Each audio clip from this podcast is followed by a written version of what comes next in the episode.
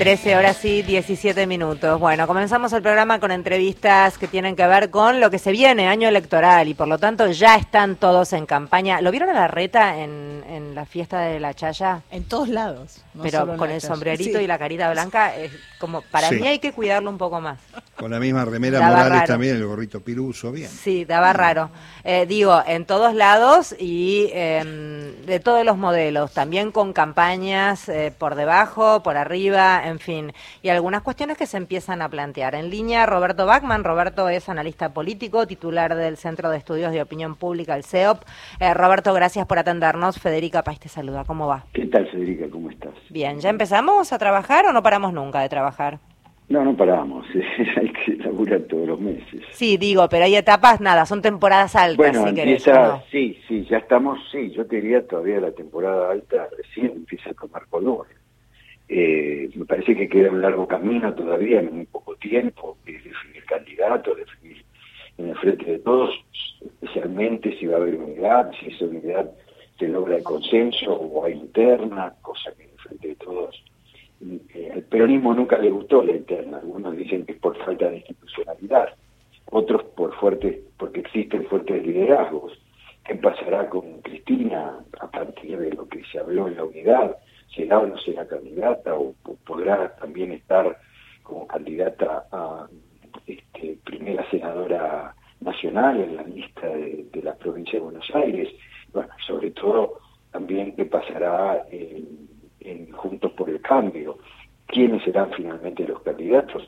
Eh, Macri se presentará o no se presentará, todavía hay dudas. eh. Muchos piensan que si se presenta Macri le quita muchas posibilidades Cambio, pero Macri es Macri.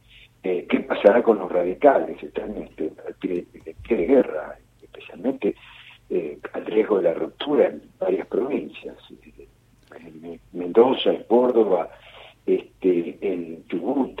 Eh, ¿Qué pasará con estos radicales que además vienen agrandados por el triunfo en La Pampa, ¿no? en la interna de La Pampa?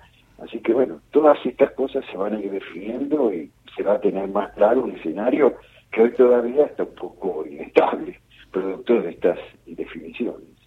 Tito Mario Giorgi soy, ¿cómo te va? ¿Cómo te va, Mario? Eh, se mide a granel porque hay como una suerte de casting en Juntos por el Cambio donde hay radicales, bueno, este apareció Elisa Carrió al último minuto. Carrió, Eh, ¿cómo, ¿Cómo se trabaja en esta época del año ante la expectativa, obviamente, que tiene buena parte del kirchnerismo, el Frente de Todos sobre Cristina, qué va a ser? Y, y el trabajo este, sobre la percepción donde el argentino hoy está preocupado, imagina uno, por la inflación, por el día a día. De, en primer lugar, yo creo que, bueno, Juntos por el Cambio, esa- es decir, finalmente al PRO le apareció, le aparecieron los radicales. Este, ¿no? Es decir, esto venía este, dando vueltas, eh, Lilita Carrió se subió a ese carro ahora, al final, porque bueno, ya si se suben todos al carro, me subo yo también. Pero los radicales vienen eh, hablando de esto hace bastante, ¿no es cierto? Lo vienen hablando en Córdoba hace bastante tiempo, bueno, en Mendoza ni hablar, están, to- totalmente rotas las relaciones este, de Mendoza con Patricia Burrich, un poco mejor este, con Horacio Rodríguez Larreta, pero están rotas las relaciones. Eh, esto iba a pasar, esto iba a pasar porque eh, el PRO no supo este, controlar, no supo contener políticamente a los radicales dentro de, esa coalición. Los radicales fueron fundamentales, y hoy eso lo saben, porque tienen territorio, tienen territorio en todo el país, y si le sacan ese territorio Juntos por el Cambio, se les complica bastante, bastante la, la situación.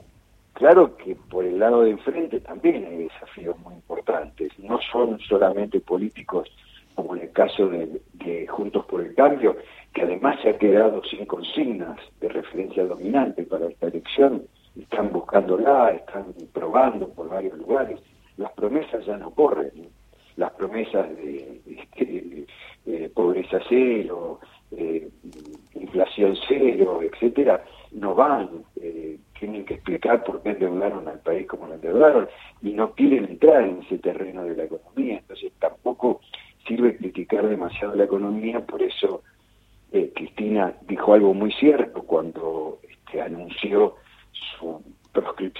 comillas, ¿no es cierto? Hay una discusión con respecto al término, pero bueno, de alguna manera es una proscripción política, eh, no legalmente proscripta, pero bueno, ellos este, están con graves problemas y el Frente de Todos tiene en este momento la pelota en su cancha, que es lo que vos dijiste, que son las preocupaciones de la gente, eh, que son la, economía en su conjunto, que está, digamos, compuesta por dos factores importantes que, hay, que el Frente de Todos debe mejorar. En primer lugar, este, mejorar, bajar la inflación bajar la inflación que venía de a poquito bajando y esto lo estaba ayudando bastante al frente de todos y, en y la inflación de enero conocida a mediados de febrero fue un, verdadero golpe, 6%, es muy alta. Eh, desde el entorno de masa dicen que ellos no, no bajan la aspiración de que en el primer semestre esta inflación sea 30%. es una, es una tarea difícil, pero fundamental, uno de los aspectos fundamentales para que el Frente de Todos sea competitivo. Después te explico cuál, cuál es el otro desafío ahí de la competitividad. En segundo lugar, la puja distributiva, que la gente la vive permanentemente a través de una pregunta, la, la podés analizar a través de una pregunta que es este, eh, requerirle a, los argentinos que te digan cómo llegan a fin de mes, si no llegan directamente con sus ingresos, si llegan con lo justo o si llegan con comodidad. Y ahí tenés entre el 75 y el 80% que tienen dificultades para llegar a fin de mes, de los cuales casi 3 de cada 10 no llegan, son los pobres estructurales, desde esto llega con lo justo, y esto ahí te, coloca a la clase alta, baja alta y a la clase media típica y la clase media baja. Están muy complicados, llegan, tienen, ganan dinero, tienen trabajo, eh, tienen ingresos y no son, este, eh, no trabajan en relación de dependencia, pero apenas llegan con lo justo y están es dificultoso consumir. Y hay un 30% de la población, aproximadamente 28, que son los que consumen sin ningún tipo de problemas, que pueden ir de vacaciones, que poblaron notablemente las rutas este, en este en este verano, las playas, y hasta que y hasta muchos viajaron al exterior. Eh, esta, esta es la realidad. Y en tercer lugar, y este es el último desafío que empezó a trabajarse la semana pasada, en el frente de todos, que es. La unidad es fundamental. El frente de todos, sin unidad, no tiene ninguna probabilidad de ganar esta elección. La tienen que garantizar, le tienen que encontrar un formato y en eso están trabajando y habrá que ver lo de Cristina fundamental. Cristina cuando se bajó de la candidatura, cuando vos preguntabas hacia el interior la intención de voto, hacia qué candidato votaba del frente de todos, entre el 75 y el 80% este, se iban hacia Cristina, después sí venían lejos el resto. Ahora los melones ahí se están acomodando y tampoco hay grandes diferencias, un poco mejor Sergio Massa que el resto y después vienen ahí muy parejos Alberto Fernández, Daniel Scioli y Guado de Pedro en ese orden.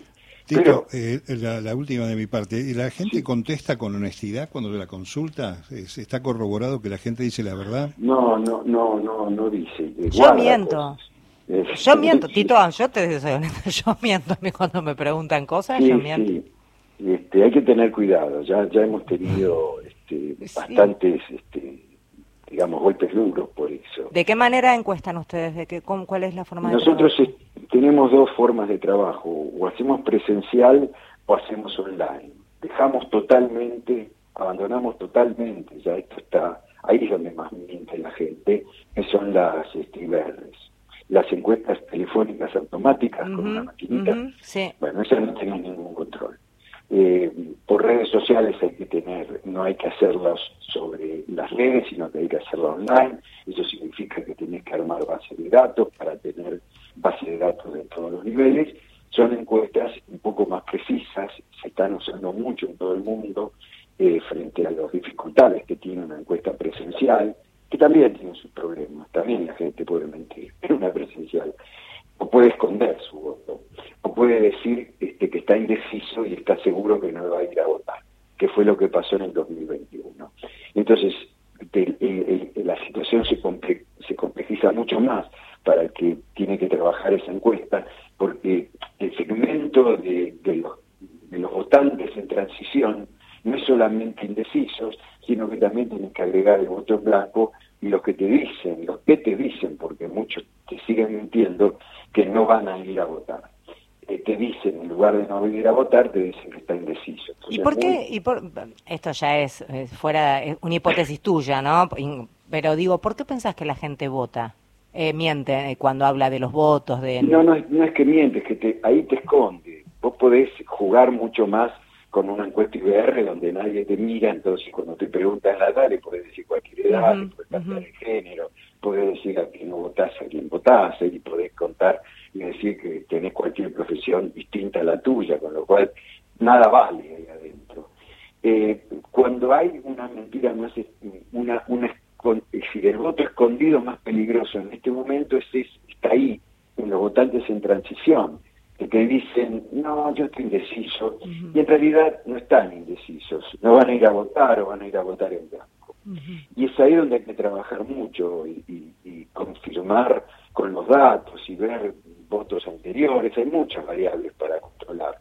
Se hace más difícil el trabajo es más razonado, es este, no es tan no es tanto empirismo abstracto como las encuestas que se hacen en Estados Unidos, donde la gente no no miente tanto, entonces ahí van a la ley de grandes números, aunque también la, la CNN y todas las cadenas, las grandes cadenas que hacen encuestas han prohibido, digamos, a, sus proveedores utilizar eh, los métodos IBR, que son métodos muy poco fiables en este momento, donde hay tantas encuestas dando vueltas, que es otro tema.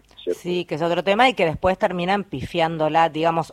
Poselecciones suelen ser nota aquel que la, se arrimó más, porque en general eh, suelen ser bastante, bastante, tienen un margen de error bastante grande. Bastante alto, esto lo hemos comprobado, por eso digo, lo que pasa es que en un mercado, es decir, en una realidad, en Argentina que tiene, este, está achicada económicamente, este, no hay tantos presupuestos para hacer encuestas que no sean IBRs o que no sean este, por redes. Y encuestas presenciales se hacen pocas, se hacen pocas en realidad, se deberían hacer más. Pero eso está relacionado con el presupuesto de una campaña. Está clarísimo. Y los tiempos, entiendo, ¿no? Porque les piden no, no, no, bueno, hoy se puede, bueno, por eso te digo, hoy se ha avanzado mucho para hacer encuestas este, presenciales eh, cara a cara se puede trabajar con laptops o se puede trabajar con teléfono, celular, inclusive este, bajando hay programas, este, hay desarrollos que te pueden, el encuestador hace las encuestas en el teléfono, no tiene que estar online en todo momento, puede llegar a un lugar que está online, baja todas sus encuestas y las manda. Se puede hacer más rápido, no tan rápido, pero más rápido sí. Pero el costo del hombre en la calle o la mujer en la calle es mucho mayor que una, que una telefónica IBR, que es la más barata, o una online que tiene un costo muy importante, que es el costo de armar la base de datos. Eso lleva mucho tiempo y mucho dinero. Roberto, gracias por hablar con nosotros. Que tengas una linda jornada. Igualmente para ustedes. Buenas tardes. Roberto Bachman es quien hablaba, analista político, titular del Centro de Estudios de Opinión Pública del CEOP.